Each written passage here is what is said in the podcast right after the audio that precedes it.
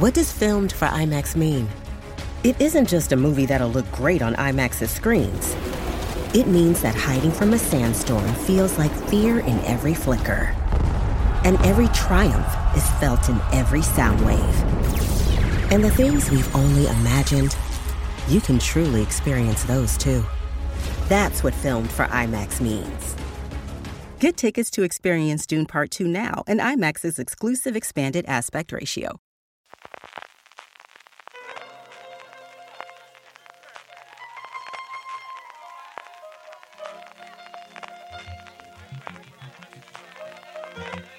Estás escuchando Fuera de Series con CJ Navas. Bienvenidos a Streaming, el programa diario de Fuera de Series en el que un servidor CJ Navas te trae las principales noticias, trailers, estrenos y muchas cosas más del mundo de las series de televisión.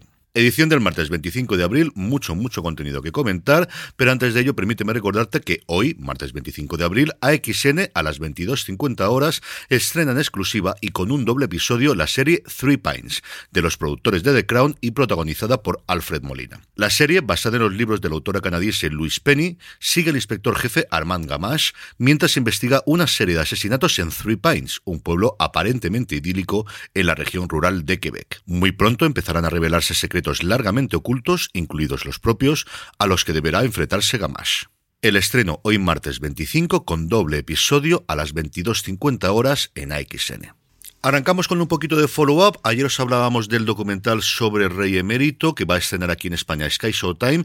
Ya tenemos fecha, el 22 de mayo, apenas un día después de que se estrene en Reino Unido, es cuando nos llegue este Juan Carlos, la caída del rey. Y ya entrando en materia en noticias, tenemos dos nuevos proyectos con unos nombres detrás de las pantallas importantísimos. Por un lado, Netflix se encarga a los Duffer Brothers, a los creadores de Stranger Things, a los creadores más importantes que tienen ahora después de que Mike Flanagan se ha manchado a Amazon Prime Video, junto evidentemente a Shonda Rhimes y a falta de ver qué ocurre con Ryan Murphy, pues como os digo, les ha encargado una serie de misterios sobrenatural no me fastidie, no me diga que los hermanos Duffer saben hacer series de misterio supernatural. La serie se llama The Burrows, los hermanos Duffer, aunque aparecerán en todos los titulares, son productores de la serie, son los que han llevado el proyecto porque está creada por Jeffrey Addis y Will Matthews. La primera temporada, porque aunque nos digan que es miniserie, todos sabemos que es primera temporada, si la cosa funciona bien, tendría ocho episodios y los protagonistas serían un grupo de residentes en una residencia de la tercera edad en el desierto de Nuevo México que deben combatir esta amenaza sobrenatural que les está robando el tiempo. La verdad es que como premisa para una serie de misterio sobrenatural está muy pero que muy bien. Por su parte, Nick Pizzolato, el creador de True Detective y que nada ha tenido que ver, más allá de cobrar cheques por ser productor ejecutivo de en la cuarta temporada que próximamente veremos en HBO, firmó recientemente con Amazon y ya tiene nuevo proyecto, una adaptación a serie de Los Siete Magníficos. Los Siete Magníficos era uno de los títulos que Amazon, al comprar MGM, quería desarrollar de una forma sí o sí, y lo que ha ocurrido es que al parecer Pizzolato estaba trabajando en un western para la plataforma de Amazon. Como os digo, Prime Video quería aprovechar sí o sí Los Siete Magníficos. Pizzolato no es que tenga un poco de conocimiento, es que fue el coescritor de la adaptación reciente de la película que hizo Antoine Fuqua con Denzel Washington, así que al final, pues evidentemente las piezas estaban ahí para moverse, y esto es lo que va a ir adelante. En el apartado de fichajes, noticia por partida doble de Brian Cox. Y es que el actor británico, para cuando termine la cuarta temporada de Succession, ya tiene, como os digo, no uno, sino dos trabajos. Por un lado, presentará para Prime Video 007 Road to a Million, un programa de aventuras inspirado en James Bond, y por otro lado, protagonizará una película para Paramount Plus llamada Little Wing a la pequeña, en la que compartirá pantalla con Cheta Fari, con Brooklyn Prince, la niña que sale en Cocaine Bear, pero que en mi casa siempre la conocemos como la protagonista de Home Before Dark, la serie de misterio de Apple, y no, no estoy engañando, Kelly Reilly. Sí, tendremos una película en Paramount Plus con Brian Cox, con Kelly Reilly y uno que la va a ver, pero vamos, el día, en el momento que salga. Y eso que la película es una película orientada sobre todo al público infantil y juvenil y lo que cuenta es una niña que después del divorcio de sus padres queda atraída por el mundo de las carreras de palomas.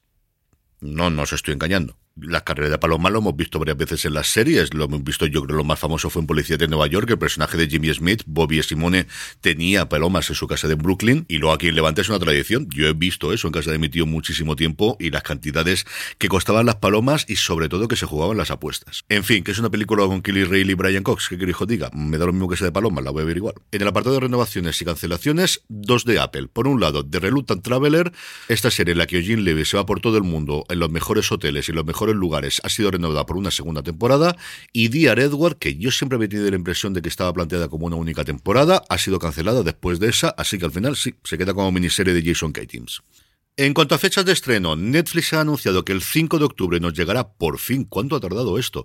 La tercera tanda de episodios de Lupin y un poquito antes la segunda de Heartstopper, el 3 de agosto. Y Prime Video, al menos en Estados Unidos, ha anunciado que la adaptación de El horror de Dolores Roach, uno de los primeros podcasts narrativos que funcionaron muy bien después de Serial, fue una de las producciones iniciales que tuvo Gimlet Media. La producción corre a cargo de Blumhouse, está protagonizada por Justina Machado y Alejandro Hernández y llegará a Prime Video el próximo 7 de julio para celebrar mi cumpleaños. Y por último, terminamos con una noticia de industria y es que tenemos nuevo cambio de nombre y en este caso también de enfoque de un canal en España.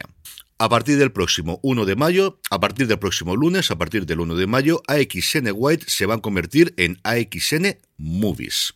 Por lo tanto, todas las series se quedarán para XN y este XN Movie que tendrá películas de estreno y películas de catálogo, especialmente las producidas por Sony, que es la propietaria de XN. En cuanto a vídeos y trailers, Apple TV Plus ha presentado el de la nueva serie de Patricia Arquette llamada High Desert, una comedia pasadísima de vueltas que cuenta con Ben Stiller como productor ejecutivo y de la que os podría hablar dentro de nada que ya he podido ver un poquito de ella. Netflix ha mostrado también el del documental Ana Nicole Smith, Tú no me conoces. Y por último, Paramount Plus nos ha enseñado muy poquitas, eso sí, pero al menos un avance de la segunda temporada de Star Trek Strange New Worlds. Todos los enlaces a los trailers los tenéis como siempre en la newsletter, a la que os podéis suscribir de forma gratuita desde newsletter.fueradeseries.com. En cuanto a estrenos, Filming nos trae Mayflights, la amistad forjada entre James y Tully en un pequeño pueblo escocés en 1986. Sky Showtime nos trae Drift, Partners in Crime. Desde niños a los hermanos Ali y Leo les encantaban los coches y el automovilismo. Hoy son oficiales de policía de la patrulla de carreteras de Alemania y saben cómo conservar la calma mientras persiguen a sospechosos a más de 200 kilómetros por hora. Ni más ni menos que eso. HBO Max, sin promoción, sin publicidad y sin absolutamente nada, nos trae la serie que más ganas tenía de ver este año, que es Mrs. Davis. La serie se estrenaba la semana pasada en Estados Unidos en Pico con tres episodios. Y como os digo, tengo unas ganas locas de verla porque esta además no ha sido, hasta donde yo tengo conocimiento, desde luego a mí no, distribuida previamente a la prensa por parte de HBO. Y por último, como os decía al principio, puesto que patrocina toda la semana este programa y también la newsletter, Three Pines llega a XN con doble episodio. El formato de la serie, por cierto, es cada dos episodios son la adaptación de un libro completo, así que con los dos primeros episodios que emite hoy XN tenéis una historia completa y para los que no queráis esperar, estará disponible completa bajo demanda en XN Now desde mañana.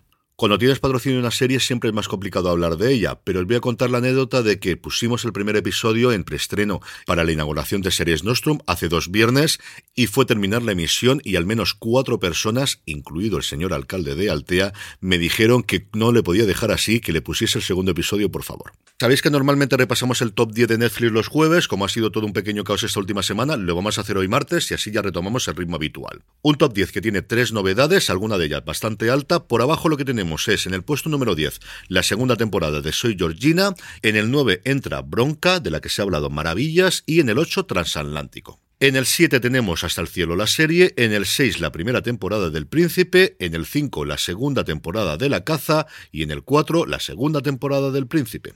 En el 3, lo que os dije, este tipo de series le suele funcionar muy bien a Netflix, va directamente Obsesión.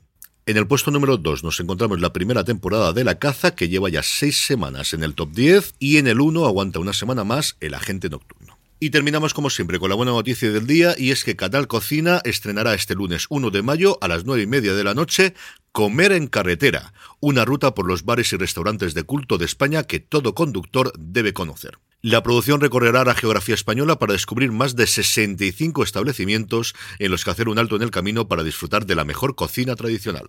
Y si os pillan un momento de hambre, pues haceros un poquito complicado los próximos minutos. En el primer episodio de Comer en Carretera, Pepe Marín, que es el periodista que va a conducir el programa, va a la venta Prisco en plena ruta del Quijote a comer migas. De ahí se va al Ventorrillo del Chato en Cádiz, donde presumen de haber sido el sitio donde se inventó la tapa, al pedir Fernando VII que le tapasen el vino con el pan, como todos sabemos, y allí prueba tortillas de camarones y cazón en adobo. Y por último, porque siempre hay sitio para un poco más, se va a Boceguillas en Segovia a comer un cuarto de cordero al horno. Y yo, ¿por qué me he autoflagelado de esta forma con el hambre que tengo ahora mismo? En fin, que con esto terminamos streaming por hoy. Mañana tendremos mucho contenido de Prime Video en España, puesto que hoy hacen una gran presentación ante los medios en Madrid que he venido a cubrir. Y como os digo, mañana hablaremos largo y tendido de todo lo que allí presenten. Hasta entonces, agradeciendo de nuevo a Pines y a XN, estreno hoy a partir de las 22.50 horas. El patrocinio de este podcast me despido por hoy. Gracias por escucharme y recordad, tened muchísimo cuidado y fuera. Drive and 124th Street.